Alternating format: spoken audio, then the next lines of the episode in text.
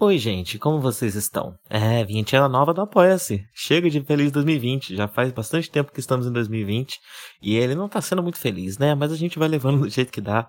É, e apesar do ano não tá sendo muito feliz, eu tenho uma notícia feliz. Nós alcançamos a meta de 300 reais, que é a nossa meta de equipamentos. É, para quem não lembra, essa é uma meta em que nós vamos juntar, né? Nós temos um tanto de servidor e o excedente nós iríamos juntar até conseguir comprar equipamentos, né? E com a meta alcançada, eu imagino que vão ser coisas de alguns meses eu já vou poder comprar uns microfones até melhores do que eu imaginei que eu iria comprar, né? É, devo comprar primeiro do Live e aí depois, quando tiver o suficiente, compro um para mim. E é isso, quem ainda não apoia e quiser apoiar, dá um pulo lá em apoia.se barra Project. A gente ainda não tem uma nova meta no ar depois das de 300, porque eu ainda não pensei exatamente no que, que a gente pode fazer, mas assim que a gente tiver, eu venho aqui e atualizo a vinheta. Muito obrigado a Adolfo Tonhete, Anania Júnior, Carol Cocumai, Cristoma Citácio, Danilo Zanella, De Oliveira, Felipe Sales, Gustavo Ribeiro, Lucas Tavares, Mariana de Oliveira, Matheus Mávila, Natália Marques e Rodrigo Varandas.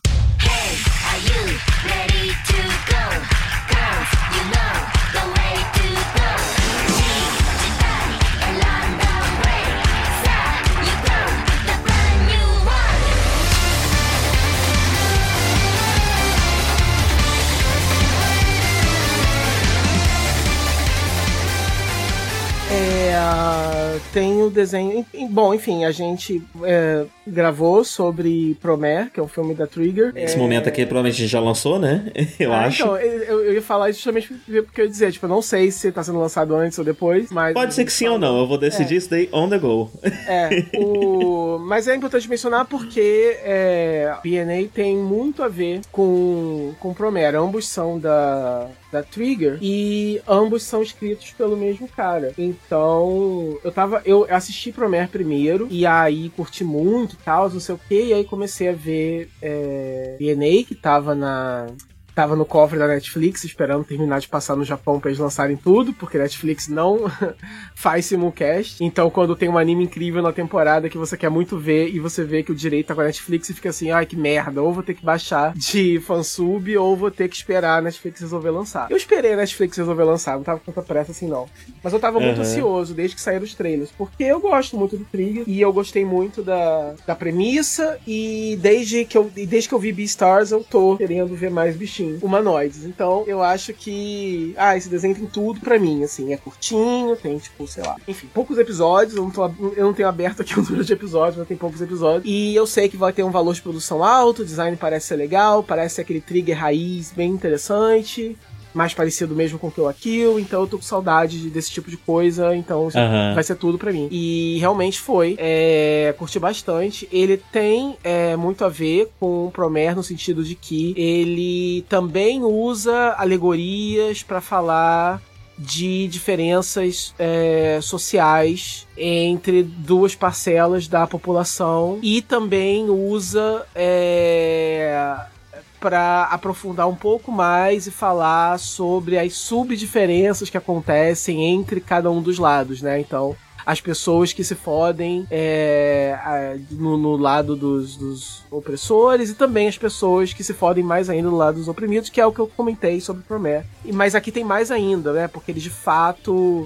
Porque na verdade, enquanto. A, a, a maior diferença talvez é que enquanto o Promé tudo se passa na cidade dos humanos, e aí os Burns que são, né, os, os perseguidos. Os estrangeiros, né? Uhum. E, são, e são os vilanizados. Eles são realmente. Eles começam o filme realmente como uma célula terrorista infiltrada e tal.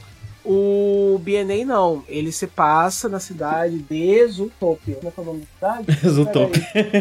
Não é Zootopia, né? É... Eu vou achar tudo. Peraí, eu era ter aberto por que eu abri, né? Por que eu botei DNA Wiki... Olha, deixa, deixa eu ser esse oráculo, como sempre. Deixa que eu cuido. Fica tranquilo. Não, não pegar também nenhum spoiler, nem nada. Então, ah, é? Tem muito assim? Talvez. É... Anima City. Anima City. É. Anima City. É, e o que acontece é o seguinte, é, as, bom, enfim, é, nesse nesse mundo tem esse, esse ser chamado Beastman, é, que é a tradução em inglês, né? Eu não sei como é que foi a tradução pro português e eu não sei direito qual é o termo em japonês, mas em inglês é Beastman. E eles são uma uma uma, uma evolução separada, né? Ele, o ser humano veio lá do, de, de, um, de um ramo e eles evoluíram uhum. de outro e eles podem se tornar animais. Eles têm uma forma humanoide também, eles têm uma forma humana e eles podem se tornar furry, entendeu? Eles podem se tornar a forma uhum. animal humanoide também. Eles podem. Por isso, eles podem até mesmo viver entre os humanos, se eles quiserem e tal. É... Mas aí acaba sendo mais seguro por causa dos conflitos, das coisas. É mais seguro que eles vão que, que eles fundem essa cidade deles. E aí tem uma, uma empresa, é, uma mega corporação científica, farmacêutica, com é, possíveis, prováveis intenções escusas que tá por trás de tudo, que apoia os Beastmen e ajuda a financiar a, a cidade, né? E a história começa quando a protagonista, que é a Michiru, é Michiru?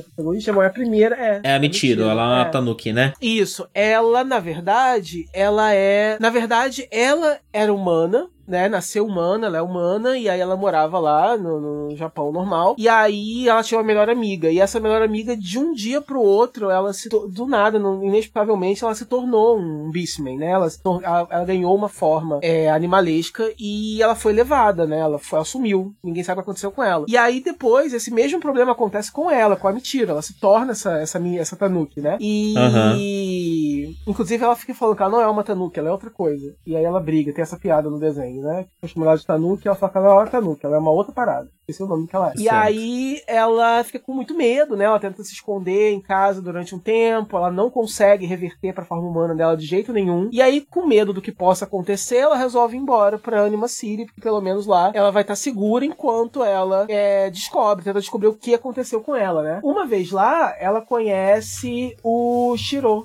que é um lobo. A forma humana dele é um é um cara com cabelo branco, muito bonito, e aí ele, na forma é, Beastman dele, ele é um lobo, e ele é, tipo assim, um agente da, do, do, governo dessa cidade e tal, ele investiga é, as coisas e, e, e cuida da, da, da, criminalidade, etc. Tá pica do detetive de filme. É, exato, exato. Ele é tipo uhum. detetive, mas ele trabalha oficialmente, né, pro governo da cidade, né? E uhum. a cidade ela é muito aberta, né, pra qualquer. Ela é tipo Krakow agora pros X-Men, entendeu? Eles estão uhum. é, ativamente trabalhando pra atrair os Beastmen, pra chamar todo mundo pra morar lá, pra criar e abrir, inclusive, pra pessoas como o caso da Michiru, que se tornou.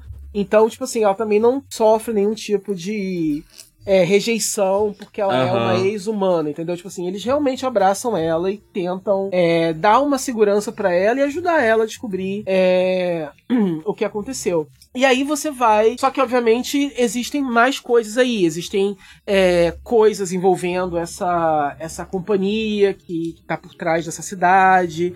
Que são coisas, enfim, que a gente não. não que são é, questionáveis, eles têm algum. É, eles têm motivações assim obscuras que vão sendo reveladas aos poucos. Você tem. É, você tem o próprio mistério de por que, que ela se tornou um Beastman, isso faz parte do, do, do plot também. Você tem o relacionamento dela com o Shiro, que é, que é, tipo assim, é uma amizade muito interessante, muito legal. Ele é, eles são personagens muito carismáticos. Ela, eles são padrão, né? Ele é o cara sériozão, é lacônico, etc.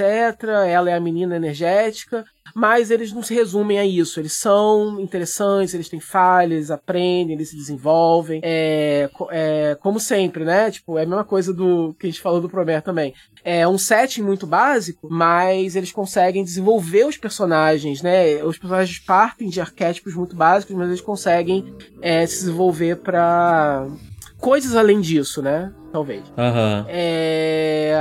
E aí você tem um outro plot também envolvendo essa amiga dela. Ela reaparece um pouco depois na história e também de uma forma muito, muito intrigante, muito diferente. O dentro da sociedade é, é, interessante o world building da sociedade dos Beastmen, porque, por exemplo, lá dentro ela escolhe, ela eventualmente, até mesmo depois que ela consegue é, começar a controlar mais os, as habilidades dela e até mesmo é, retomar a sua forma humana, ela passa a só ficar na forma de Tanuki mesmo, porque para ela é menos esforço e é mais confortável.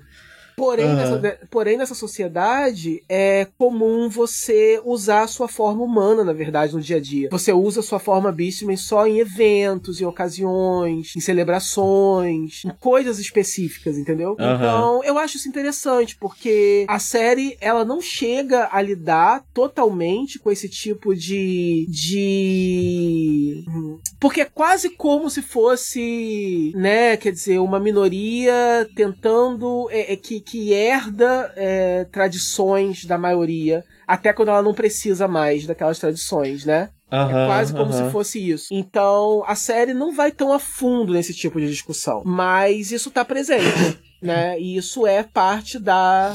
da da cultura deles e isso tá aberto para você questionar e pensar e esmiuçar é, como fã, né? Como da forma que você quiser. É, tem questões religiosas também, eles têm uma religião e aí a série traz uma, uma discussão interessante porque, por exemplo, os essa essa religião ela é mais ela é tida como mais extremista. Você tem os Beastmen que são mais extremistas, né? Que são mais uhum. anti-humanos, digamos assim. E e o governo da cidade, ele trabalha junto, né, com humanos para controlar essas pessoas e tal. E daí quando essa religião, que é uma religião que adora um lobo místico que eles têm, que aparece de tempos em tempos para ajudar eles e tal. Quando essa religião chega na cidade, o... os próprios aliados humanos, assim, do governo, né, questionam. Tipo assim, ah, a gente deveria abrir as portas para eles, porque isso é. Porque essa é a proposta da cidade.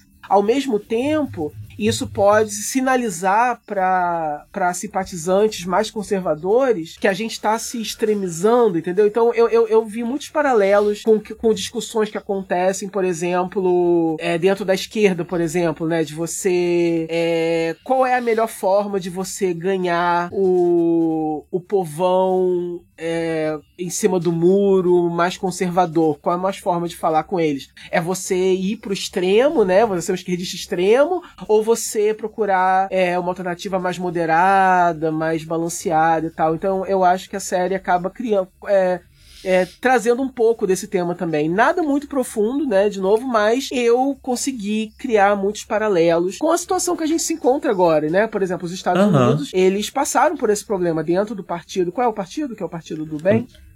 Do bem. É. Do bem não tem, infelizmente. É. Que é o. Que é o partido, né? Do... Os democratas, você tá é, falando. Os democratas, então, é. Dentro do. Do bem não tem nenhum. É, o partido do bem é o que a gente tem que apoiar porque não tem outro. É, uhum, o, claro, tô o... apoiandíssimo aqui. É, uhul! É. Bernie Sanders. É, por exemplo, lá, lá, rolou esse, esse debate, né? O que, que a gente precisa para derrotar o Trump? A gente aí, aí, aí lá teve essa rixa. Tem pessoas que apoiavam candidatos mais como o Bernie Sanders, que é considerado é, um pouco mais né, esquerdista, de, que, que fala mais abertamente sobre essas pautas progressistas, etc que é percebido como uma, de, né, de uma, como mais, como mais extremista, e aí eles acabaram escolhendo o outro cara, que é o mais moderado, né? Que é o cara que tem um discurso que é mais palatável é, para esses para os estados lá deles que são os swing votes, né? Que são aqueles estados que não tem que não tem um, um tradicionalmente, né, um lado definido. É, Sim, mas se você olha para isso tudo é um sistema que, que, que dificulta a mudança, né? Lógico, é, deixando, deixando aqui bem claro de que lado dessa discussão eu estou. Não, eu não tô... O Bernie Sanders que não é extremo, né? Ele é muito social-democrata, ele é bem leve comparado com coisas do outro mundo, eh, de outros lugares do mundo. É... E mesmo assim você não consegue uma figura como ele. Você precisa de uma figura que é basicamente enfim, cara, inclusive envolvido em caso de estupro e uma série de problemas, né, o, o Joe Biden. Não, sim, eu não tô aqui dizendo que. Eu tô falando assim, no sentido de percepção do público, né? Não tô falando uhum. no sentido de como realmente acontece. Porque se realmente você. É, o sistema deles é tudo menos é, facilitador, né? Pra, pra, pra realmente políticos novos, né? Pra realmente uma, uma, uma, vozes novas chegarem, né? Ao, é, e olha aqui, o que a pessoa que a gente tá chamando de nova é o Benny Sanders, né? Que tá morto. Pra você ver, Ele pra tem você ver. todos é, os anos. É, pra você ver. É, é muito difícil lá, por exemplo, eu vi um. Eu comecei a falar de BNA e viajei agora. Porque eu vi Sim. um.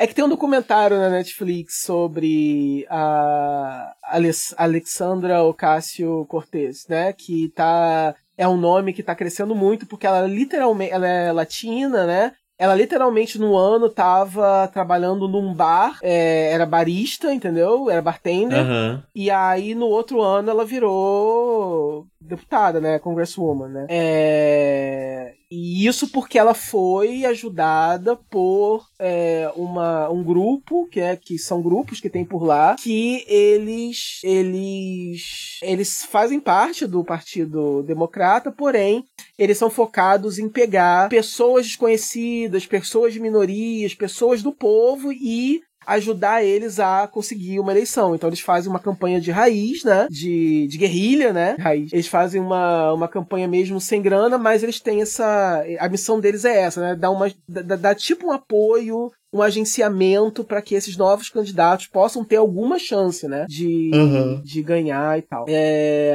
porque realmente é, é, é, muito difícil. Mas de qualquer forma, independente de qualquer coisa, tem muito essa briga, né? De como que você. Aqui no Brasil a gente tá tendo a mesma coisa. Quer dizer, na, a próxima eleição tá vindo aí, e aí você vai ter de novo aquela velha discussão. Quem que a gente vai votar para derrotar o Bolsonaro? Aí vai ter a galera. Ninguém, porque eleição não muda nada. A ação direta muda. Vamos fazer alguma coisa agora e não esperar 2022.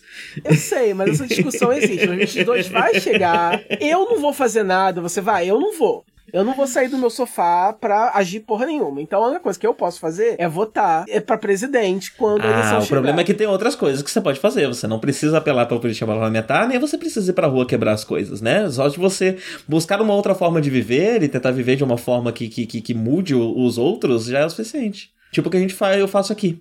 Mas votar também, Mas votar também é importante, porque a gente tá no meio desse ah, sistema. Ah, aí você vai e lá, gostaria, né? Vai lá e vota. Aí você gostaria, vota lá quem você quiser, sei lá, tanto faz. Mas de qualquer forma, essa, essa discussão existe, né? Ah, independente do que você do que você escolha fazer pessoalmente. Eu só não sou a melhor pessoa para você ter essa discussão. É.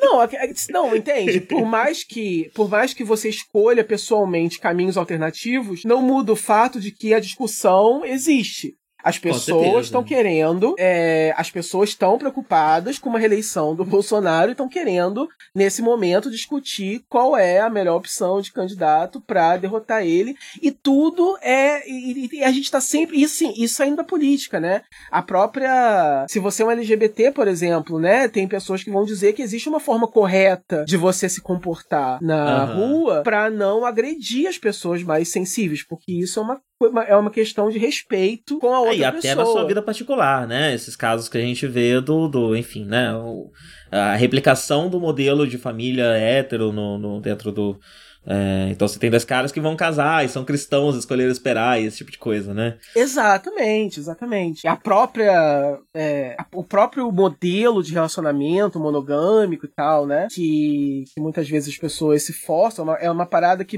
que não funciona direito nem pros héteros que inventaram para eles o sistema que dirá, uhum. né, pra... e aí fica os viados achando que vai ser assim também, sonhando com ideais que, que, que não dependem, né, que não faz... Que Arrumar problema que não tem, né? Que é, não que tem. não faz parte da, da, sua natureza, não tá no seu DNA, você não precisa ser dessa forma se você não quiser. É... Então eu acho que BNA, que a gente tá falando disso, fala um pouco disso, entendeu? Em que animal aspectos. seria o Bernie Sanders?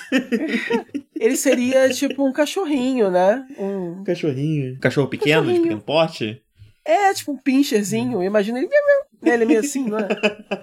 Ele é tão engraçadinho, pequenininho. É. Eu não sei. É... DNA, é... vamos lá.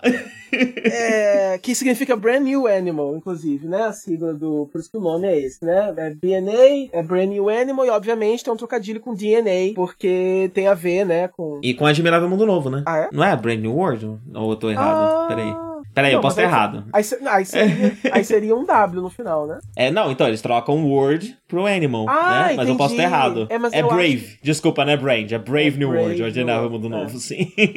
Mas pode ser, por que não? Pode ser. É, pode ser. É. é então, assim, é... Ele é parecido com, com o Promare. A, impressão que dá é o seguinte: o cara teve a ideia de Promare. Ele escreveu. E aí ele pensou assim: porra, essa ideia é tão legal, estão querendo que eu escreva um seriado, quer saber? Eu vou pegar a mesma ideia e eu vou expandir ela. E vou contar um pouquinho diferente. Mas aí mais, pessoa vai, mais pessoas vão assistir BNA do que Promare, então ninguém vai ficar. Vai ter um público né, internacional maior, porque, né? É um exclusivo Netflix, então vai, então ninguém vai perceber que eu tô me eu tô canibalizando o meu próprio trabalho, entendeu?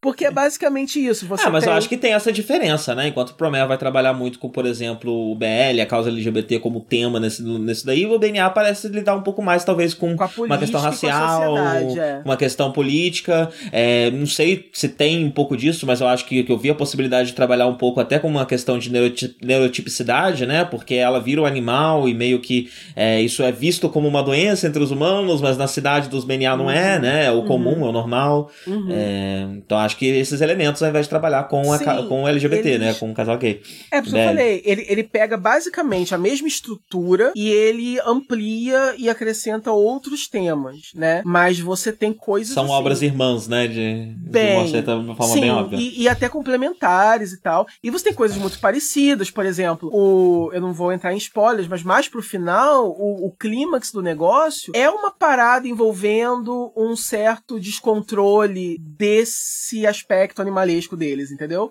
Acontecem coisas que fazem eles perder o controle e entrar em berserk, né? Da mesma forma que em Promero o, o fogo vai acabar destruindo o planeta, vai acontecer uma coisa semelhante pelo fato da natureza, entendeu? Tipo assim, então tem, tem, tem coisas muito semelhantes na estrutura de ambas as histórias, porém, uh, tem mais tempo, tem mais desenvolvimento de personagem, porque obviamente você passa mais tempo com eles, né? E é menos escandaloso visualmente, né? É uma coisa mais. É, um pouco mais pé no chão. É, uhum. Inclusive menos exagerado até que, que o Lakill, por exemplo. É, o traço é o mesmo, ainda é bem cartunesco, ainda é bem fluido, tem cenas de ação muito boas. Todo episódio tem pelo menos uma cena de ação que é muito legal. E todo o resto é bem dinâmico também, então você nunca se sente. Eu acho que isso vem muito da, da, questão da direção, né? Porque Kill la Kill e Promare foram, e Promare foram feitos pelo mesmo diretor e, é. e roteirista. Enquanto aqui a gente tem um roteirista, mas tem um outro diretor.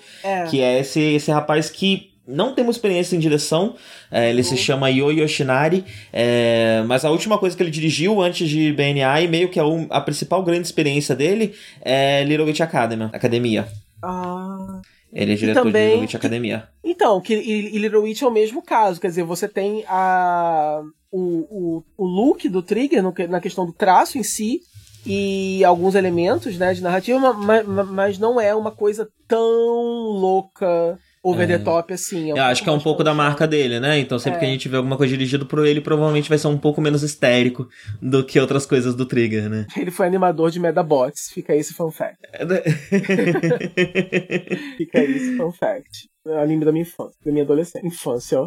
eu sou tão jovem. É, é, era a minha infância. É, é a minha adolescência já. Mas é porque foi naquela época, né? O que tava na moda. Você no coração é da minha geração. Exato, então. Essa confusão é liberada. Mas é isso. O anime é muito divertido, é muito dinâmico, tem personagens muito bons, cenas de ação muito boas, o traço é muito lindo, a animação é muito fluida, os backgrounds são incríveis. Eu acho que ele tem um humor em partes, em alguns episódios, tem alguns episódios que focam mais no humor do que em outros, e aí nos episódios que focam no humor, é um humor nonsense muito engraçado, é genuinamente engraçado, eu dei risada mesmo assistindo. É, é umas coisas muito sem noção, muito aleatórias, muito legais. É, me lembrou um pouco que o Lakill, a forma como eles retratam, porque tem uma favela.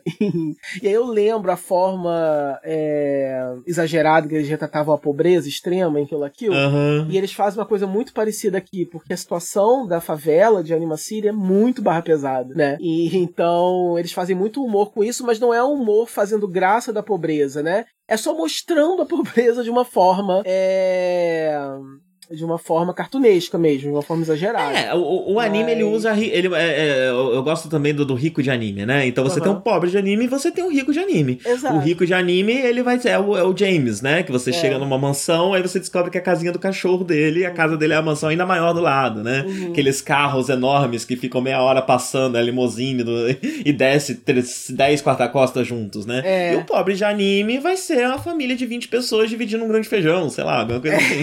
é.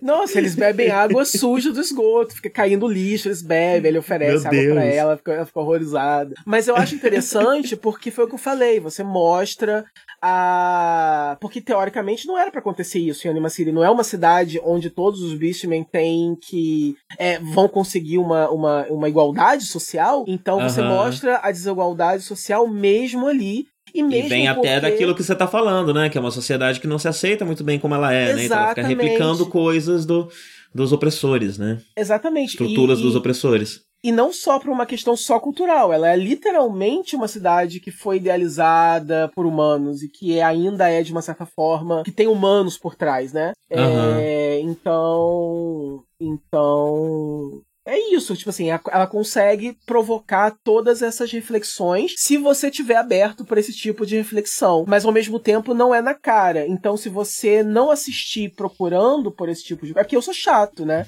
Aí eu tô sempre uhum. problematizando, chato, tudo, né? Sim, eu, Aí... eu assisti Promé pausando e escrevendo no bloco de notas a pauta do podcast. Isso, e eu não tô falando isso batendo. Ah, olha como eu sou, né, culto. Não é isso. É porque uhum. isso, inclusive, é muito chato, porque você. É a dificuldade de sentar e só curtir, né? É, curte a merda do negócio, caralho. Para de analisar tanto. Mas assim, é porque. É, mas é aquele negócio. É, é, não são alegorias nem é, muito explícitas para você dizer que eles foram a fundo nessas discussões, mas ao mesmo tempo elas não são também tão. É... é tem o suficiente para você ter certeza que esse assunto está lá, né? Exatamente. Você não está brisando, você não está Exatamente. projetando, sei lá. Exatamente, assim, é, o assunto tá lá, dá para ver que esse é um interesse atual desse escritor, porque já é a segunda vez que ele trabalha com isso, então assim. Ele tá lendo muito sobre isso, ele tá muito interessado sobre esses tipos de, de assuntos e tal. E eu tô até curioso para ver qual vai ser o próximo trabalho dele, porque se continuar uhum. assim, tá indo muito bem, né? Porque ele testou em Promé cagou um pouco no final, beleza, mas conseguiu fazer um trabalho positivo, testou mais em BNA, tem umas cagadas também, é, que eu não posso Eu diria falar. que tá testando desde Kill la Kill, né? Kill la Kill também é uma também tentativa falo de fazer bastante. uma é, série de críticas e tudo mais, e que também escorrega várias coisas. É, então, bom, olhando por esse lado, ele já tá tentando há um bom tempo, já era para ter conseguido, mas eu acho que ele tá conseguindo, porque eu acho que é até mais fácil você identificar, porque Kill la Kill também falava sobre várias coisas, mas Kill la Kill dá pra viajar muito mais, né? Porque uhum. as alegorias são muito mais escondidas e tem, tem como você viajar muito mais. Aqui os temas são mais claros. Uhum você consegue, como você falou, você consegue ter certeza que não é só você viajando na maionese. Ele realmente tá querendo falar disso, né? E, e daí eu imagino que se você quiser analisar mais profundamente, deve ter coisas mais profundas ainda para você achar. Uhum. É que eu não achei, né? É, e nem uhum. percebi. Eu tô falando só mesmo do que tava mais na cara, porque assim, eu sou chato para assistir, mas eu não fico pausando para fazer anotação que nem você. Eu consigo ser um pouco menos, né? É... Não é sempre que eu faço isso, mas como é. eu comentei na, na gravação de Promera, eu tava com dificuldade de me concentrar no filme. De repente, tem algum tema em BNA que, assim como você descobriu, por exemplo, a ligação de Promer com a história dos bombeiros históricos do Japão, talvez BNA tenha alguma coisa muito histórica também que, que te fugiu, né? É. Ainda mais que, ó, eu já reparei aqui que as figuras são meio míticas, né? Você tem uma, uma Tanuki, uma Kitsune. Sim. É, são animais que são considerados mágicos, né? De certa forma, na cultura japonesa. Você tem, e você tem, como eu falei, a, a, a, religiosidade deles e a parte mística da história deles também é abordada. A, a, uhum. a, série, a série não vai pro lado da magia, de fato, mas ela tem uh, as pessoas que acreditam em coisas sobrenaturais, entendeu? Isso, isso, é uhum, parte, uhum. isso é parte do negócio também. Eu achei um mundo bem legal, bem interessante, bem completo gostaria. A história é fechada, é, mas ela pode continuar, se eles quiserem fazer uma história mais, né? Não precisa, mas pode. Eu, particularmente, gostaria muito, mesmo porque agora que você já estabeleceu é, me interessaria saber,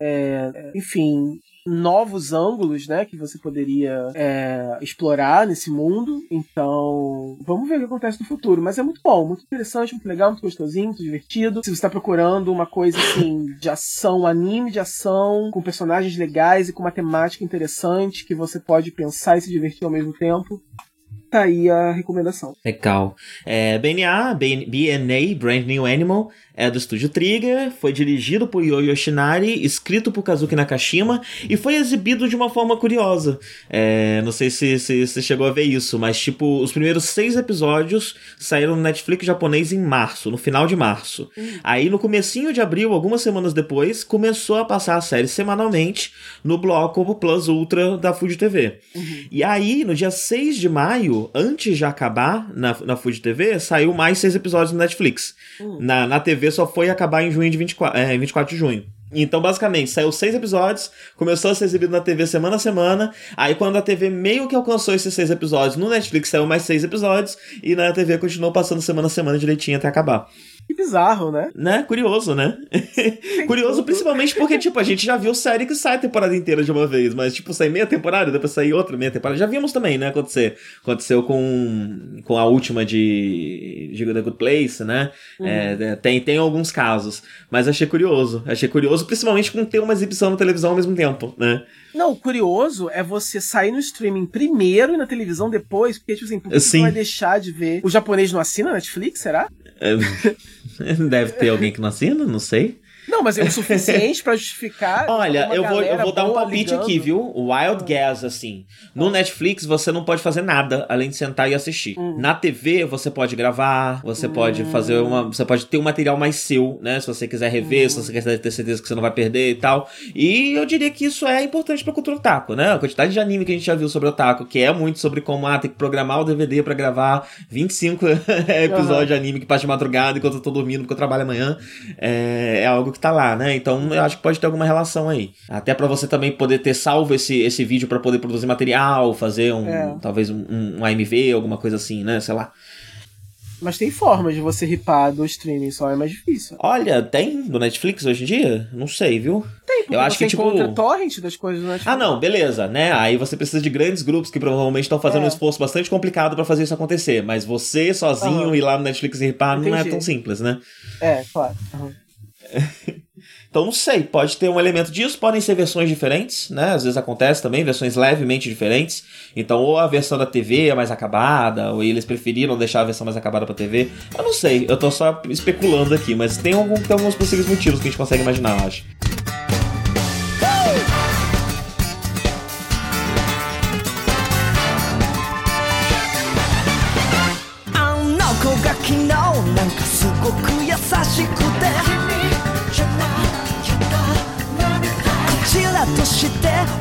んなつもりないけどいやバレてんじゃんてか聞こえてんじゃんそれ頭の中お花畑だとか少女漫画だとかもなんだってどうだっていい E aí, você viu o Gun? Você viu quantos episódios? Eu vi pouco, na verdade. Eu vi, eu vi uns quatro episódios e aí eu li um pedacinho do mangá a partir dali. Ah. Eu, pra poder, só, só pra ter um gosto de como era, eu comecei a ver que era uma história que para mim talvez funcionasse melhor se fosse mangá mesmo do que no anime. Mas aí é um Yonkoma, né? É. Uhum.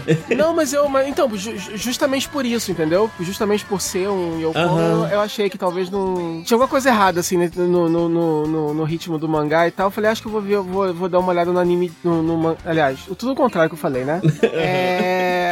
E aí é isso. Aí eu. Aí, só que assim, eu não li o equivalente à primeira temporada. Então, assim, eu não vi a primeira temporada, nem li a primeira temporada, entendeu? Eu. Uhum. Eu, eu, vi só, eu vi só o comecinho da temporada e li alguns capítulos pra frente também. É, mas deu pra ter uma ideia bem legal, assim, do, do, do, universo. Imagino que tenha mais desenvolvimentos mais pra frente, né? De personagens e tal. Mas eu consegui ser apresentado, pelo menos, a todos os, os personagens principais e suas características básicas e mais ou menos como funciona a, o ritmo, a história, né? Então. Mas eu acho que você vai ter mais coisa para falar, assim que você tudo. É, na, na verdade nem tem tantos desenvolvimentos, né? Ele é um, ele é um gag mangá bem, bem na sua raiz, né? Ele é um uhum. como bem na sua raiz. Então, os personagens eles são mais arquétipos que vão estar em situações engraçadas do que realmente desenvolvimento. Então, ao invés deles é. crescerem, crescerem um personagem que já existe, eles resolvem isso adicionando mais personagens, né?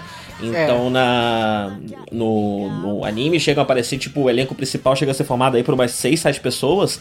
E ah, eu além achei que disso. Eu tivesse lido todo mundo, porque eu achei que fosse o. Eu achei que fosse. Tem a, tem a, tem a Sakura, né? A protagonista, tem o Nozaki, uh -huh, né? Aí isso. eu achei que tivesse o Mikorin, que é o, né? O, que é o, o amigo do Nozaki, né? O, o, o, o Rivinho. Aí tem a. Aí tem a príncipe. Seu. Que eu esqueci o nome dela. É, tem o príncipe, sim. Não, Seu, Seu é a outra. Calma. É a que calma. canta. É Seu é que é. canta. Isso. É a que canta e é, e é grossa. Isso. E aí tem a Seu, que é a. Que, enfim, que é a, garota que, que, conquista outras garotas e é tipo considerado o príncipe da. Calma, você tá confundindo tudo. O... a Kashima é o príncipe. A Seu é a que Seu canta. é a que canta e é grossa. Isso. E aí, e, e, aí, até onde eu tinha visto no mangá, é, é, tinha mais um que eu não tinha tem mais um que aparece logo depois, que é um amigo no Nozaki que joga basquete, que eu achei que fosse o último. Eu não cheguei a ver ele no anime, mas eu vi ele no mangá. E aí eu tem achei um que ele fosse o último da turminha. tem um amigo do Nozaki que joga basquete, né? E que tem uma, uma relação com a Seu. E tem também o, o Hori, que ele é. Ele é do clube de teatro como, ah, como não, a, a sim, Kashima. Sim, né? sim. Eu esqueci que é o baixinho. Esse é o elenco ele principal do anime. Uhum. Esse é o elenco principal do anime. Além deles, aparecem ainda o editor atual do, do Nozaki, o editor an anterior do Nozaki Sim. e uma outra mangaka. Que é, é a vizinha e, dele. Isso, esses são os que estão no anime. E aí, além ah, disso, no mangá eu sei que aparece mais gente. Eu ainda não conheço. Ah, tá. não, não, cheguei a conhecer porque eu não li o mangá, mas eu sei que no mangá ainda tem mais personagem. Uhum. Mas é assim, eu ele tem, ele ver, tem Eu cheguei a ver todos esses, então, que aparecem no anime, eu cheguei a, a ver. Porque até, até onde eu li no mangá, tinha acabado de aparecer a, a vizinha dele, né? E o editor antigo, que agora é o editor dela. Então, uhum, sim. então tem essa piada que eu achei divertida, que o editor tem a mania, é, gosta muito de... Como é que é o nome do bicho? Meter tanukis em tudo. Tanuki, é, um, é, é Raccoon, Raccoon Dog, né? É, é. Raccoon é guaxinim, mangá... Raccoon Dog... Guaxinim. Peraí, Raccoon é, é, Isso, mas Raccoon é um guaxinim, o Raccoon Dog é um, uhum. é um tipo de guaxinim que tem só no Japão, que eu não sei se tem uma tradução ah, português. Tá. É, uhum. e, e, em japonês se chamam de Tanuki, é né? Que também é uma criatura é mitológica. Desse bicho que ele gosta. Uhum. Isso. Uhum. É porque no mangá que eu li, o Scanlation tava traduzindo só como Raccoon mesmo, aí eu não sei. Aí eu fiquei achando que era só uhum. um Raccoon. É, mas aí, enfim, tem essa piadinha engraçada, né? Que ele gosta muito desse bicho, então o... ele fazia da vida do Nozaki o inferno, porque ele tinha que ficar acrescentando esse bicho no mangá. E aí, quando ele começa a ler o mangá da, da amiga dele, ele logo percebe que o cara, que o editor dela é o cara, porque todas as histórias dela tem que envolver o bicho de alguma forma. O Tanuki, sim. É. Bem, mas estamos falando de Gekan Shoujo Nozaki-kun, também conhecido como Monthly Girls no Zaki-kun, né? Ele é tipo. É o shoujo mensal no Zaki-kun, é mais ou menos uhum. esse o nome. É... No Zaki-kun é o nome do mangaka. Isso, que é um estudante do, do, do, colegial. Ele, ele tá no ensino médio uhum. ainda, né? É, e que ele não, não revela. Achei... Ah. Não, não, só pra. Desculpa cortar, mas assim, eu achei assim, ah, tipo, ah, ele já. É, enfim, eu quero escrever uma história é, shoujo de high school e tal, mas eu quero que envolva uh, um mangaka. Então eu vou colocar meu mangaka pra ainda ser um estudante, né? Apesar dele já ser um mangaka, tipo, bem estabelecido, né? Mas aí eu descobri que a autora do, do mangá começou a desenhar no primeiro ano do ensino médio dela. Então aparentemente isso não é tão anormal, assim. Então, assim, talvez eles não, eles, eh, não existam mangá, é, mangakás, assim, tão assim, famosos, estabelecidos ou sendo publicados ainda na, na high school, né? Não sei. Mas, de qualquer forma, não é incomum que... Não é tão fantasioso assim, entendeu? Sim, não, existem casos de mangakás, de mangakás adolescentes, né? Mangakás no ensino médio. Às vezes é difícil saber, porque tem muitos mangakás que a gente não sabe nada sobre eles. Então, é. por exemplo, uma, a, o ou a mangaka de Kimetsu no Yaiba, ninguém sabe exatamente se é um homem, se é uma mulher, tem gente que fala que pode ser um casal.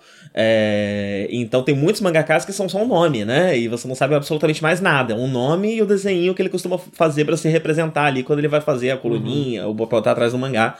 É... Então é difícil uhum. saber realmente o quão comum é Mas não é impossível, é algo que acontece. É, existem casos que se sabe, se conhece, é, o como próprio, o caso da própria autora, né? O próprio Nozaki, dentro do anime ele, e do mangá, ele é uma. Ele usa um pseudônimo feminino para assinar o mangá dele e ele mantém a vida de mangaka dele escondida, né? É um. Sim, é não é exatamente um segredo, leva. né? Mas não é uma coisa ele que ele curte. sai contando pra absolutamente todo mundo, né? Não é a escola é. inteira que sabe que ele é mangaka. É, ele não curte que as pessoas saibam, assim, é só o, o círculo fechado dele, assim, das pessoas, dos amigos e pessoas que vão acabar ajudando ele de alguma forma. Sim.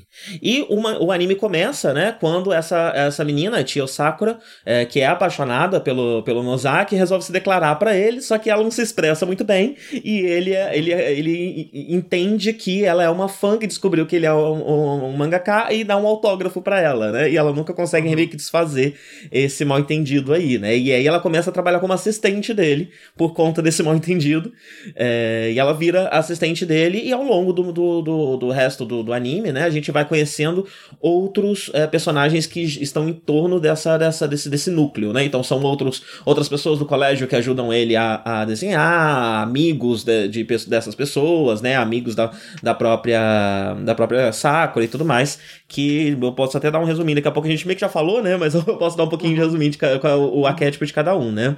A coisa mais interessante de Nozaki-kun é que Nozaki-kun não é um mangá shoujo, né, é, ele é um mangá shonen, ele sai da Gangan Online, é, que é uma revista, ele é a versão online da, da, da Gangan, que é uma revista shonen, é, ele faz parte de uma linha, uma sublinha da Ganga Online que se chama Shoujo Romance Girly. É chamada dessa forma, que tem uma versão impressa também. É, e eu não achei muita informação sobre isso em inglês, eu dei até uma olhada na, em, em japonês para ver se eu conseguia descobrir um pouco mais. Mas pelo que eu entendi, é meio que uma subdivisão dentro da Ganga Online de mangás que são ainda shonen, então ainda vão seguir um pouco da estrutura da revista o tipo de coisa que a revista produz, como o próprio gênero Yonkoma, né, que não é tão comum de você encontrar em shoujo. Na verdade, eu nem sei se existem, se existem Yonkoma shoujo, eu suspeito que não. É, se existirem, são poucos, não é algo comum. Uh, e eles usam esses mesmos formatos para tratar de assuntos que costumam ser, é, que conversam de alguma forma com o gênero shoujo e também com o público feminino que essas revistas têm, né? Todo, todo, todo mangá shonen tem um público feminino muito forte, né? É, uhum. Tipo, Naruto, a, a Shonen Jump, é, ela tem uma porcentagem grande de mulheres lendo, por, por enfim, uhum. sejam fujoshi, ou seja só porque é um, é um produto popular mesmo e muitas pessoas. É, é, consomem, né? É, então é, é uma subdivisão dentro da Gangan de mangás que conversam com o público feminino e também com o gênero shoujo de alguma forma.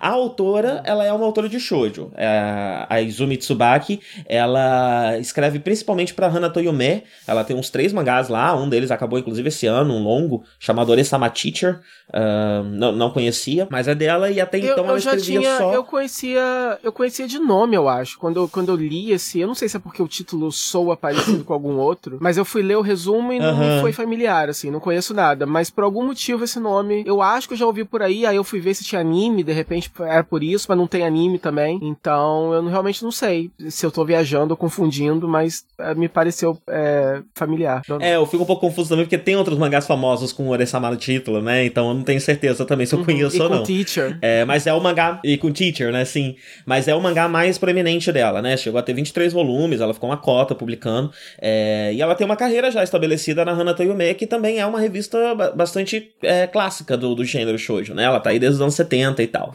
E Nozaki Kun é o único mangá dela que não é um shoujo, que é pra, pra, pra, pra uma revista shonen pra Kanga Online, mas que fala da experiência pessoal dela de shoujo, até por ser um yonkoma, é, deve, parece ter, né? Tem um yonkoma, o protagonista tem isso em comum com ela, que, que começou muito jovem, ainda no, no, no, no colegial. Então eu acho que pode ter até um ou outro elemento ali, até um pouco autobiográfico, né? Uma extrapolação de experiências que ela teve na vida dela, né? Pra pra, pra, pra, pra, pra, pra, comédia, né? Porque é primariamente um mangá de comédia. Então essa é a coisa que, que, a, a, coisa que mais me chama atenção em Nozaki-kun, né? Ele é um mangá de, um, de, um, de uma demografia falando sobre outra demografia. E aí usando até elementos dessa outra demografia, né? Do, show, do shoujo no shonen e trazendo um pouco do shonen pro shoujo. Então há uma troca, né? De, de, de, de, de, de técnicas, de formas de narrativa é, bem constante entre, entre as as duas demografias nesse mangá.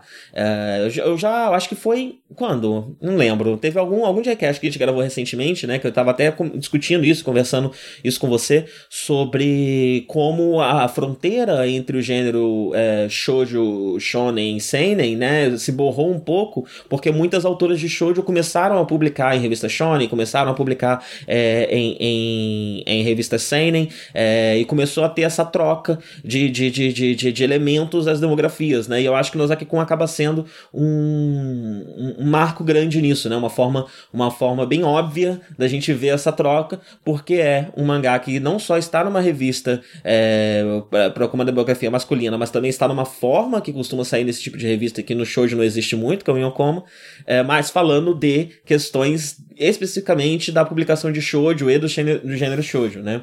É, porque eles fazem... É eles usam é, os clichês e arquétipos, etc., do shoujo para poder fazer esse meta comentário e é, e coisa e tal, e fazer piada em cima disso, mas ao mesmo tempo é, é, acaba sendo um shoujo, porque a protagonista, bem ou mal, ainda se encaixa dentro do, do padrãozinho de uma heroína shoujo, atrapalhadinha e sem jeito, etc. E, e tem a paixão platônica pelo Nozaki, etc. E aí você tem todos os caras que, que são, né, arquétipos diferentes de diferentes heróis, etc. E mesmo que eles usem isso pra Mas fazer... Mas sempre é com twist, casos... né? Sempre com uma é, pequena paródia, com uma é. coisinha... Um pequeno twist que troca transforma esse arquétipo clássico em algo cômico, né? Porque o personagem Sim. parece ser de um jeito, mas tem uma coisinha nele que mostra que ele não é exatamente assim, né? É, mas aí. Mas de qualquer forma ele não deixa de ser aquilo também, entendeu? Então por isso que funciona das duas formas, entendeu? Ele, ao mesmo tempo que ele funciona como é, uma história. Poderia ser um, um shoujo clássico. É como se fosse um shoujo clássico, só que é, que não se leva tão a sério e faz piada, né? Com, com o próprio gênero e tal. Não só é, com, a, com, com, com as dinâmicas dos personagens e, e, as, e as personalidades deles, mas também com a própria indústria, porque o cara é literalmente um mangaka e tem o dia a dia de, de publicação, tem coisas bem específicas que ele passa para criar o material dele, etc, que dá para ver que ali é muito da autora também colocando, como você disse, talvez um pouco da sua própria experiência ali dentro de é, perrengue de lidar com o editor, e perrengue de pegar inspiração para poder fazer as coisas e, e obstáculos no desenvolvimento de histórias e coisa, e coisa e tal, né? Porque ele tá sempre se inspirando nos arredores dele para poder escrever as suas histórias, né? E os personagens, eles são baseados nos seus amigos. E é por isso que é, move, a, a história vai nesse caminho de conhecer diferentes personagens com diferentes é, traços é, que podem ser usados. Porque o, o, o, porque o protagonista tá ativamente procurando por essas pessoas, né? Pra poder colocar na história dele. Sim, e o, e o mangá tem uma decisão no, no, na forma de retratar gênero que eu acho muito curiosa, né? Porque o, o Nozaki, toda menina que ele, que ele se baseia para fazer um personagem vira um personagem masculino, e toda e todo amigo homem que, que, que ele usa também como inspiração para fazer um personagem vira um personagem feminino. Então no mangá dele o gênero tá sempre invertido, né? E aí o, o tanto a obra acaba usando isso para fazer algumas inversões de gênero em, em expectativas que você vai ter, no, características que normalmente você vai esperar encontrar em um, em um personagem masculino, você vê no personagem feminino e vice-versa dentro desse elenco, né? É, o elenco principal, fazendo um pequeno resuminho, né, é o Nozaki. O Nozaki, ele é um cara alto, meio, meio quietão e tal, mas que, curiosamente, tem uma sensibilidade muito grande para falar de questões é, românticas no mangá, mas na própria vida ele não consegue aplicar nada disso, né? Então a Sakura tá lá sempre apaixonada por ele, ele tá sempre meio alheio a isso tudo, sem entender nada do que tá acontecendo, e a opinião dele sobre as pessoas é sempre uma coisa muito particular, né? Então, é uma piada recorrente ele apresentar alguém pra Sakura dizendo que ah, é uma pessoa adorável, aí quando vai ver um cara mais esquisito e coisas do tipo, é. né? É, então essa, essa empatia Ele é muito ruim e essa sensibilidade. ler as situações e, e, e, ler pessoas e interpretar as situações da forma correta. Então tem essa piada recorrente em que ele tá percebendo alguma coisa de uma forma completamente oposta ao que essa coisa é. E principalmente quando ele tá narrando pra Sakura o relacionamento dele com o editor, né? Então o editor atual dele uhum. é super passivo-agressivo com ele e super grosso, mas por algum motivo ele distorce e consegue entender que na verdade o cara se importa muito com ele, é muito bom com ele, é muito melhor que o editor anterior, que era um pé no saco. É, o, moti o motivo que a gente entende é que o editor anterior era pior ainda, né? É. o editor anterior editor, era péssimo.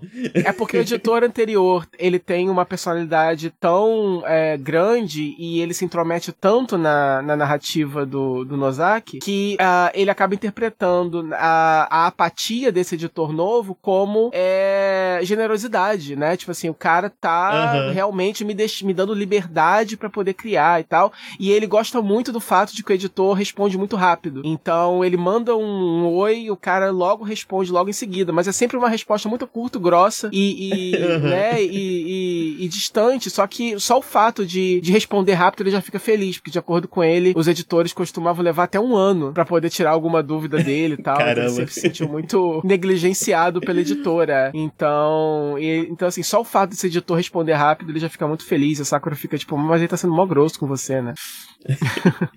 Sim, é, a outra protagonista é a Sakura, que, que, né, por conta desse mal entendido, descobre que ele é um mangaka e acaba se tornando assistente dele como uhum. uma forma de se manter mais próxima dele, né? E uhum. coitada dessa menina, ela passa o mangá inteirinho pensando em, em formas de se declarar para ele, interpretando situações como uma possibilidade dele entender que finalmente, finalmente entender que ela tá afim dele, né? Ao mesmo tempo que ela tem uma uhum. dificuldade de expressar isso de uma forma mais clara, e, e é difícil também, já que ele é completamente alheio a tudo, né? Então é também uma piada recorrente dela tá o tempo todo se, se, se desdobrando em, em paixões por esse cara que não consegue perceber o que tá acontecendo. É, e, em determinado momento, todos os outros personagens já perceberam, né? Menos ele. Uhum. e, e, acaba e sendo ela... a piada recorrente da personagem. E ela fica também é, tentando interpretar através da história dele o que ele deve estar tá pensando de verdade, porque ela saca. Na verdade, a gente sabe mais ou menos qual personagem é quem porque, a, através da visão da Sakura. Ela interpreta pra gente, né? Ah, o herói da uhum. história sou eu. Ou então tal personagem é o fulano e tal. Então, baseado nos rumos da história no mangá que ele tá desenhando, desenhando, ela tenta interpretar o que ele tá pensando sobre ela e sobre todo mundo na vida real, né? Pra tentar se achar ali e ver será que ele tem algum interesse por mim ou não. Então, é, partes da, do, do, da história são dedicadas a isso, a ela é, desesperada, tentando interpretar se a situação é favorável ou não pra, pra ela, né? Se você, ah, isso quer dizer que tá gostando de mim ou não. Então ela fica tentando interpretar a chance dele corresponder aos sentimentos dela só que ao invés de perguntar diretamente para ele ou fazer alguma coisa a respeito, não, ela fica tentando interpretar pelas entrelinhas, não só do comportamento dele, mas principalmente também pela história que ele desenha, né? Porque, uhum. enfim, ele pega inspiração do, do da vida real dele para usar na, na história, então ela, tem, ela acha que com isso cons vai conseguir descobrir se ele gosta dela ou não. O que é. O que dá para se identificar, actually, entendeu? É uma história. É uma, é uma história, obviamente, exagerada, né? De humor, etc. Mas é quem nunca, né? Teve, assim, uhum. algum sentimento por alguém, né? não só amoroso, às vezes por amizade, às vezes profissional, às vezes com patrão, com qualquer pessoa, né? Que é que você tem muita dificuldade de perguntar ou tem vergonha de, de abordar a pessoa para esclarecer aquilo e, e, fica tentando interpretar falas ou mensagens ou tom de voz ou alguma coisa para tentar é, ver se a sua questão é respondida ali facilmente sem que você precise encarar a pessoa, né? Então, uhum, direto, eu gostei. Né? É, eu gostei desse elemento da história, actually. Sim, eu uma coisa interessante que... é que o que cada um deles faz enquanto assistente do Nozaki fala um pouco sobre a personalidade deles também, né? Então ela é a pessoa que cuida da tinta, ela preenche o preto, né? Ele marca onde precisa ser pintado de preto e ela passa o nanquim nas partes pretas. Então ela preenche as lacunas, ela preenche os vazios é, que ficam nessa comunicação com o Nozaki, até mesmo pra gente, né? Como você disse, uhum. ela traduz muita coisa pra gente. Uhum. É, o outro personagem que, que, que, também é assistente dela, é, do, do, do Nozaki, é o Mikorin. Uh, o Mikorin é um cara que é muito tímido, mas que por algum motivo ele não pode ver uma mulher ou se comunicar, talvez por, exatamente pela sua timidez, ele tem a dificuldade de se comunicar e quando ele vai, vai falar com uma mulher ou coisa do tipo, ele sempre flerta muito, e sempre fala alguma coisa apaixonante e tudo mais, e depois acaba se metendo em situações que ele não sabe lidar depois por ser muito tímido, né? É...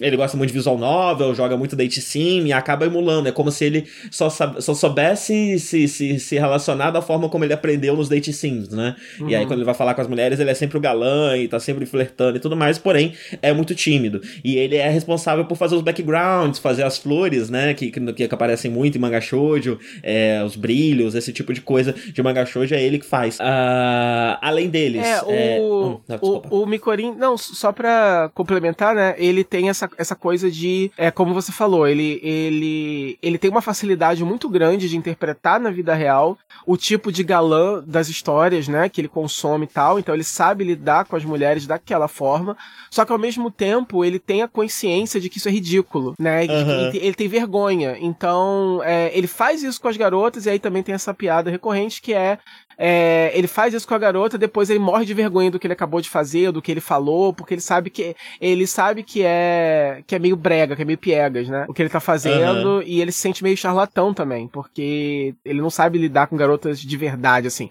Ele cara de ser muito bonito, muito atraente e cara de saber fazer aquela performance que ele sabe que vai agradar as meninas. Só que, é, principalmente ele mesmo, né, é, tem vergonha e a Sakura, como sempre, né, ela é a nossa, os nossos olhos, então ela consegue ver através disso, né, e ela sabe que ele tá fingindo, e ela sabe que isso é meio ridículo, então ele também morre de vergonha dela, né, ele morre de vergonha dela percebendo é, o que ele tá fazendo, mas ele não consegue evitar também. É, quando, quando, quando chega as garotas, já é, é, é o piloto automático dele, já, já baixa o, o herói bichonem, assim, ele não consegue evitar, coitado. Sim, e ele é muito muito amigo do Nozaki, né? Ele é o melhor amigo uhum. do Nozaki. E eu chipo demais os dois, eu acho muito bonitinho. Uhum. Porque eles ficam jogando videogame de madrugada, o Nozaki sempre fala que o Mikorin é a pessoa mais doce que ele já conheceu. Uhum. É, é muito bonitinha a relação dos dois, eu acho bem fofo. E uhum. tanto que a, a protagonista do mangá do Nozaki a, é baseada no, é. no Mikorin, né? É. Ela é o Mikorin. E aí tem, a, como você falou da Seo, né? Que é a amiga da, da Sakura. Ela é uma, uma, uma, uma, moça de personalidade muito bruta, né? Ela tem uma coisa que. É, ela fala as coisas na boa intenção, mas as coisas que ela fala sempre são muito brutas, muito duras, e as pessoas levam a mal, se uhum. machucam. Uhum. Ela tem dificuldade de se expressar, é, e sempre parece muito brava ou, ou brigona e tudo mais, sendo que ela, a intenção no coração dela é boa, mas ela não tem dificuldade para se expressar de uma forma que não seja dura. É, ela é do time de basquete e um segredo dela é que ela canta muito bem, né? Ela é a Lorelai uh, do, do, do, uhum. do, clube de, de, de canto, é, porque ela canta muito bem e isso é, é, importante porque tem um outro personagem, que é o que aparece depois do, do clube de basquete, né? Que não, não se dá muito bem com ela no clube de basquete, tem medo dela no clube de basquete, mas é perdidamente apaixonado pela Lorelai sem saber que é a mesma pessoa. É, e ele dorme, né? Quando ele tem problema de insônia e a voz dela. Isso. Ajuda ele, ele a dormir. ele pra dormir, é. sim, sim. E no mangá é... não dá pra. No, no, no, mangá não dá pra perceber muito, né? Mas no anime fica claro, obviamente, porque a, gente, porque a gente tá de fato ouvindo a voz dela. E eles colocam ela cantando como uma, tipo assim, uma cantora lírica, assim, né? De, sei lá, de ópera, de música clássica. Então, ela realmente tem uma voz muito bonita. Claramente não é a voz dela. Sim, sim. É, é muito aleatório, Ka... assim, esse, esse, esse personagem. a Kashima, que é uma grande amiga do, do, do Mikorin, né? E ela é o príncipe do, do, do, clube de teatro. Né? Ela é muito andrógena, ela faz esse, esse tipo Sailor Urano, né? É...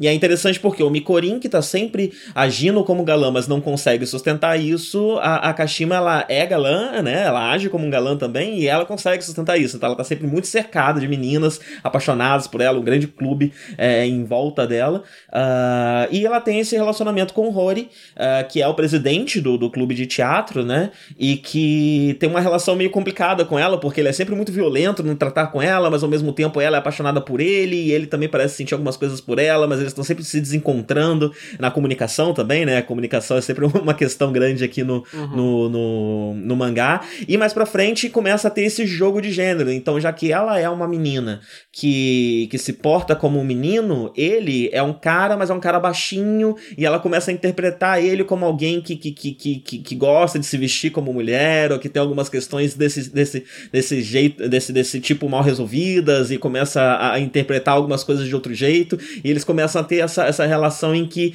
uh, o gênero se invertem, né? E ele, que é um cara meio bravo, meio estourado, meio violento, em diversos momentos é, é, é colocado numa situação mais delicada, como a, a princesa que precisa ser resgatada é, porque a Kashima ela tem essa, essa, esse porte masculino muito, muito poderoso, né? Uhum. É, e esse é o elenco principal. Fora isso, tem o, o, o, os, os assistentes, a outra mangaka que tá tendo dificuldades com o assistente anterior, que é o cara que gosta de botar Tanuki em tudo, e outros uhum. personagens que eu não cheguei a conhecer, né? É, mas o elenco básico é esse, e é interessante como, como eu disse, né? Há esse jogo de gênero. Então, a Seo, por exemplo, né? Tem também um, um, personagem baseado nela no mangá, mas ele é um, o, o menino do casal secundário do mangá, né? E aí, é, ao longo da, da, do, do anime, a gente vai vendo situações em que uh, coisas que acontecem na vida real são usadas pelo Nozaki para serem adaptadas para o mangá, né? É, então a gente vê os dois lados. A gente vê tanto a Sakura lendo a realidade através do mangá,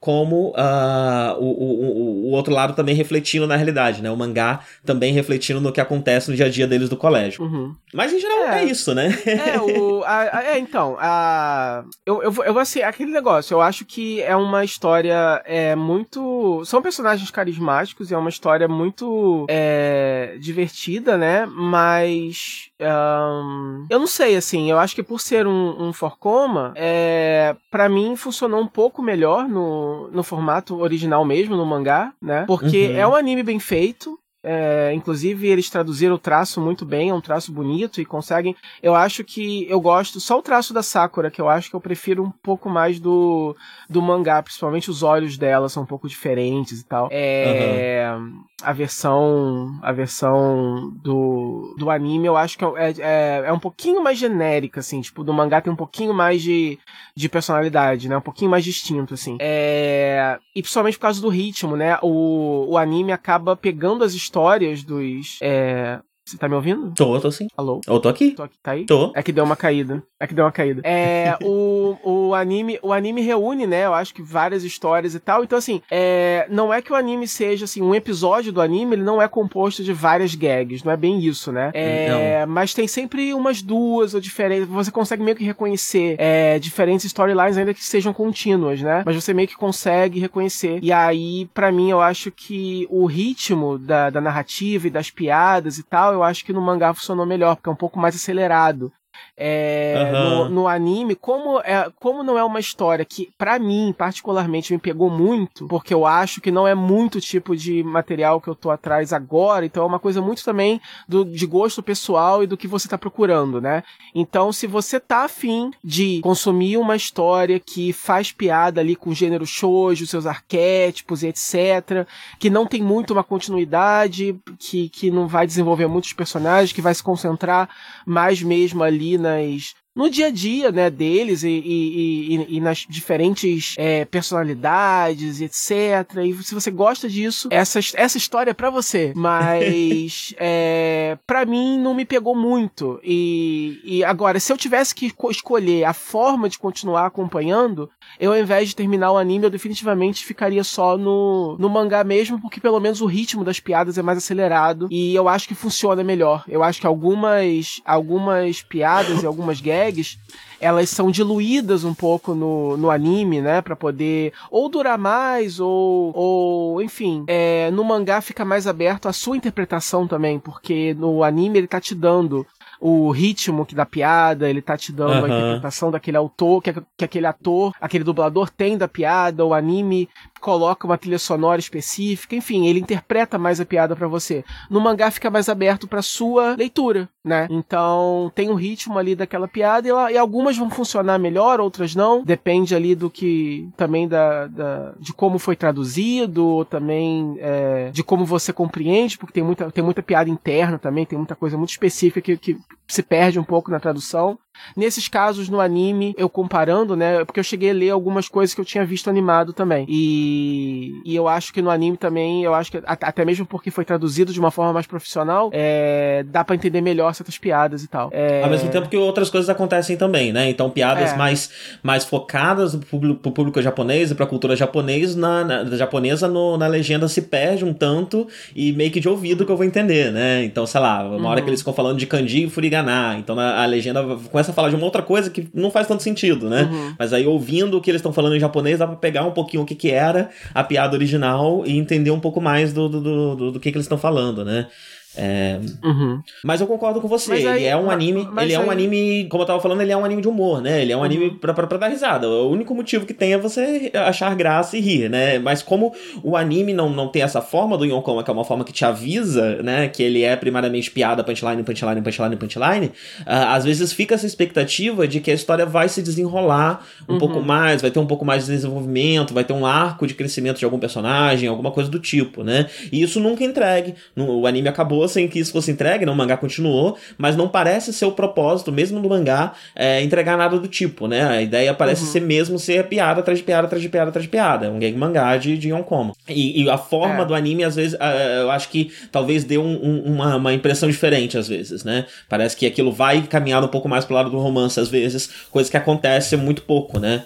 É, não, não é o propósito. Uhum. É, eu acho que justamente porque é, são, é, mesmo no anime, né, são gags, é, assim, é, bem divididas, mas elas não são muito rápidas. Então demora um pouco para você perceber, se você não sabe de antemão, como eu não sabia do que se tratava, né? Com esse nome, Gekai Shoujo, eu achei que eu ia ver um shoujo, né? E aí. Uhum. e aí meio que me, me pegou de surpresa, assim e tal. E aí, como eu falei, né? É é uma história que depende totalmente de você gostar, se interessar ou não por esse tipo de universo. Porque você vai parar nesse universo e você vai parar nesse universo que ele tá ali fazendo piada de si mesmo e tal. Então você tem que curtir esse tipo de coisa. Então, por exemplo, tem um episódio que é todo do do Nozaki, do Mikorin jogando um, um Garugue, né? E aí uhum e aí um, um, um, game, né, um date simulator. E aí você, e aí é repleto do, de tipo de piadas internas de gente que, que gosta disso, que joga isso. Então, eu achei divertidinho, mas não é muito a minha, né? Não, né, não, pelo menos atualmente, assim, não é muito o que eu tô atrás. Então, assim, é, ver você, eles você reagindo... anda menos otaku ultimamente. Exato. Então, ver eles reagindo exageradamente às diferentes coisas ali daquele jogo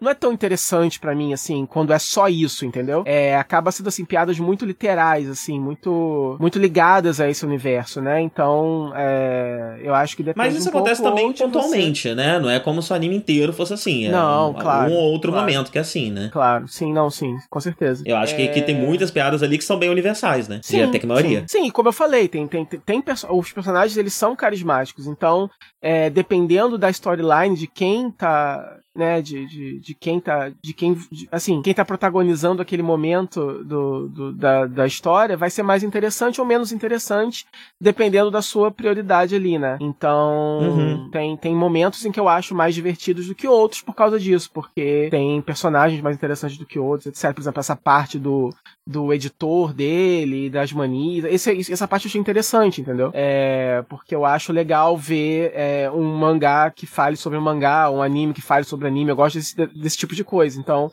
é, é, eu acho mais divertido do que ver, por exemplo, é, é, o Mikorin jogando um Date Sim, por exemplo, entendeu? Então aí vai. Uhum. Então, é, mas uma coisa interessante é que é, ele é muito variado, né? Então, do mesmo jeito que tem algumas coisas que te chamam mais atenção, também as coisas que me chamaram atenção foram um pouco diferentes, eu acho que tem material para muitos tipos diferentes de humor, né? É, então você verdade. tem um humor que é bastante otaku, você tem um humor que é bastante paródia de shoujo, uhum. você tem um humor que é romance, desencontro de um romance, né? Que é uma coisa mais universal. É, tem tem diversos tipos de humor ali, né? Então acho que cada pessoa que assistir vai achar mais graça de uns pedaços e de outros não, porque é muito variado, né? Uhum. Ele, ele, não, ele não tem exatamente um tema só, né? Ele tá fazendo piada com diversos temas de universos diversos diferentes. Uhum. É, então por isso que eu acho que acaba sendo uma obra muito familiar, muito, muito fácil, né? Muito é, ampla, fácil de se consumir. Porque acho que tem humor ali para vários tipos de gente diferente, né? É... Mas ao mesmo tempo, eu acho acho, eu não sei, tipo, uh, talvez seja isso. Porque assim, eu tava tentando é, articular até para mim mesmo, assim, o que exatamente na história que não me pegou, né? Porque, apesar disso tudo, eu, eu, eu, não sei se eu tô, assim, eu, eu, consumi mais porque eu sabia que a gente ia gravar, mas eu não sei se eu vou continuar lendo, ou, eu não sei, realmente, eu, talvez não, assim, eu não... Aí eu tava tentando botar o dedo nessa ferida, por que que é, isso aconteceu, né?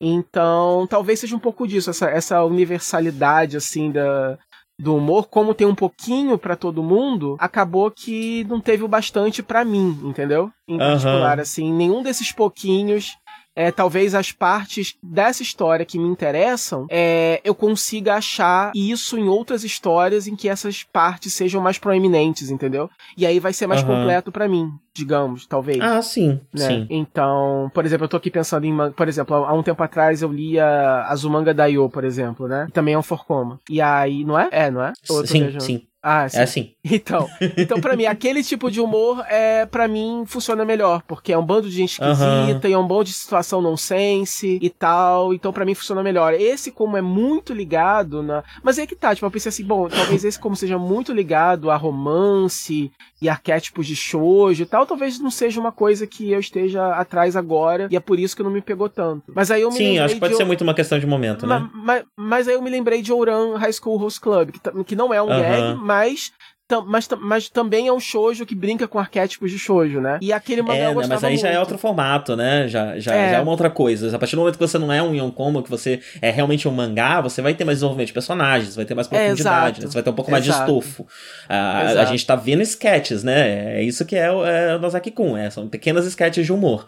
Então, é. assim, para mim foi muito importante, foi muito legal, porque eu tenho, tenho tido dias muito cansativos, né? Apesar de a gente estar uhum. em quarentena, é, eu tenho trabalhado bastante, eu tenho feito um monte de coisa de podcast, estou estudando outras coisas de programação, então meu dia inteiro é uhum. é muito cansativo. Quando chega no fim do dia, eu não quero ver nada muito cabeçudo. E aí o Nozaki-kun era a coisa exata para eu, pra eu dar uma risada, para descansar, relaxar, pá, não sei o quê, e, e, e dar uma desanuviada do estresse, né? E eu acho que ele funciona muito bem dessa forma, como uma coisa leve para você rir, e é isso, né? E isso é muito válido e muito importante, muito legal, né? E ele funciona muito bem como humor. Eu acho que justamente por essa universalidade e, e, e, assim, eu pelo menos estava constantemente rindo, né? Não é, uma, não é uma desses humores que de vez em quando você acha uma coisa engraçada, não. Ele consegue ser engraçado a maior parte do tempo. Tem um outro episódio um pouco mais, mais que talvez não te pegue, ou que seja um pouco mais é, sobre um nicho específico, até menos, menos, mesmo menos engraçado, né? Mas num geral eu achei uma série muito engraçada e muito leve, e isso foi muito importante para mim. Foi algo, foi algo que realmente me pegou na hora certa. Então acho que também seja uma questão de momento, né? Uhum. Sim. Mas enfim. Não, mas é, mas com certeza é hum. é uma história que é, se, se, se é, é, ela, ela serve para poder. Como é que é o, é, o famoso healing? É, Yashikei, anime, healing né? anime. Isso, tipo, é, é, é funciona, não, não é isso, mas funciona como isso, porque é muito de boas, assim, você pode assistir para poder, enfim, relaxar de boas e, e ver, um, ver uma, uma galera legal fazendo umas coisas engraçadas e tal. É super, super relaxante mesmo, assim. Bem, é... Monthly Girl Nozaki-kun, Gekai. Gekai? Peraí, errei o nome. Gekan. Gekan. Gekan Shoujo Nozaki-kun. Uh, é um anime do estúdio Dogakobo, que é um estúdio que tem uma grande lista de animes que eu não conheço tanto. Eu sei que eles fizeram Yuru Yuri, que a gente chegou a comentar aqui na, na época do, do dos previews, né? Que é meio que um hip-hop de Keion, podemos botar assim, um pastiche de Keion, não querendo diminuir quem gosta, porque eu sei que tem gente que é muito fã. É... E tem um outro anime também que eu não lembro o nome agora, mas que é uma adaptação uh, do Romance dos Três Reinos, onde, óbvio, uh, todos viram menininhas moe uh, no, no, no, no, universo Arém, que são as duas séries mais famosas famosos do estúdio, mas não é um estúdio tão, tão conhecido, né? O anime já, já tem um certo tempo, ele é de 2014, né? Tem 12 episódios, mas recentemente ele foi adicionado ao catálogo do Netflix, então tem muita gente falando dele nesses últimos meses por causa disso, porque ele entrou é, pro Netflix. E além dos 12 episódios que tem no Netflix, também tem é, seis OVAs curtinhos de 3 minutos que adaptam algumas historinhas do mangá. Aí fica ainda mais parecido com o Yonkoma, né? É, porque dentro de cada episódio de 3 minutos aí tem, tem, tem uma vinhetinha para marcar direitinho o final de cada tirinha e tal. É, também foi lançado, eu acho que saiu junto com o DVD. Não está no Netflix, mas você consegue encontrar fácil, tipo no YouTube. É, não é difícil de encontrar, não. É, esse, é, esses OVAs. E a obra original é o mangá na Gangan Online, que está sendo publicado desde 2011, já tem 11 volumes, ainda está saindo, é, da Izumi Tsubaki. É, e é isso. 純情可憐書店やがれ Oh oh oh oh シャイな見た目控えめなバーで君を止め今日の漫画の海へ飛び込んで入れ込んで想像の中へ夢があって日じゃない君の世界さベイベー はしゃぎ回れ心のままに、yeah、無我夢中でいいじゃない。でも一つ忘れないで。大切なことを。君はビュー。ティフォー。とてもビュー。ティフォー。キラキラキラキラキラって鏡見てても愛はここよ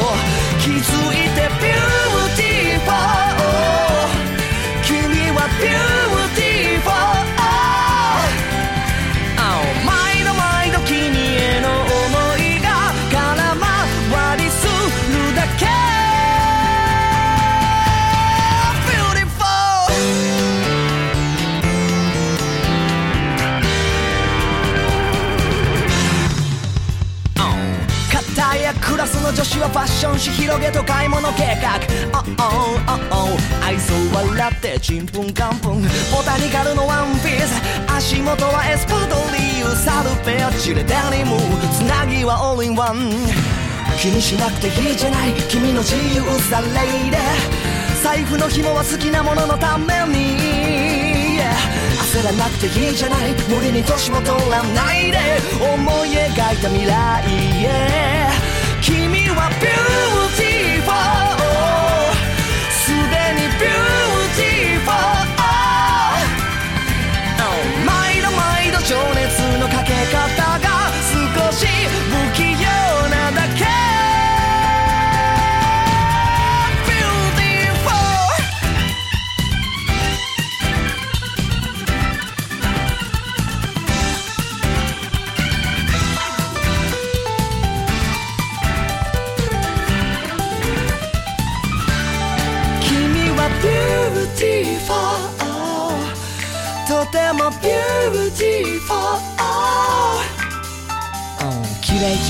レキレイキレイって鏡見るのは大体悪い魔法使いよ。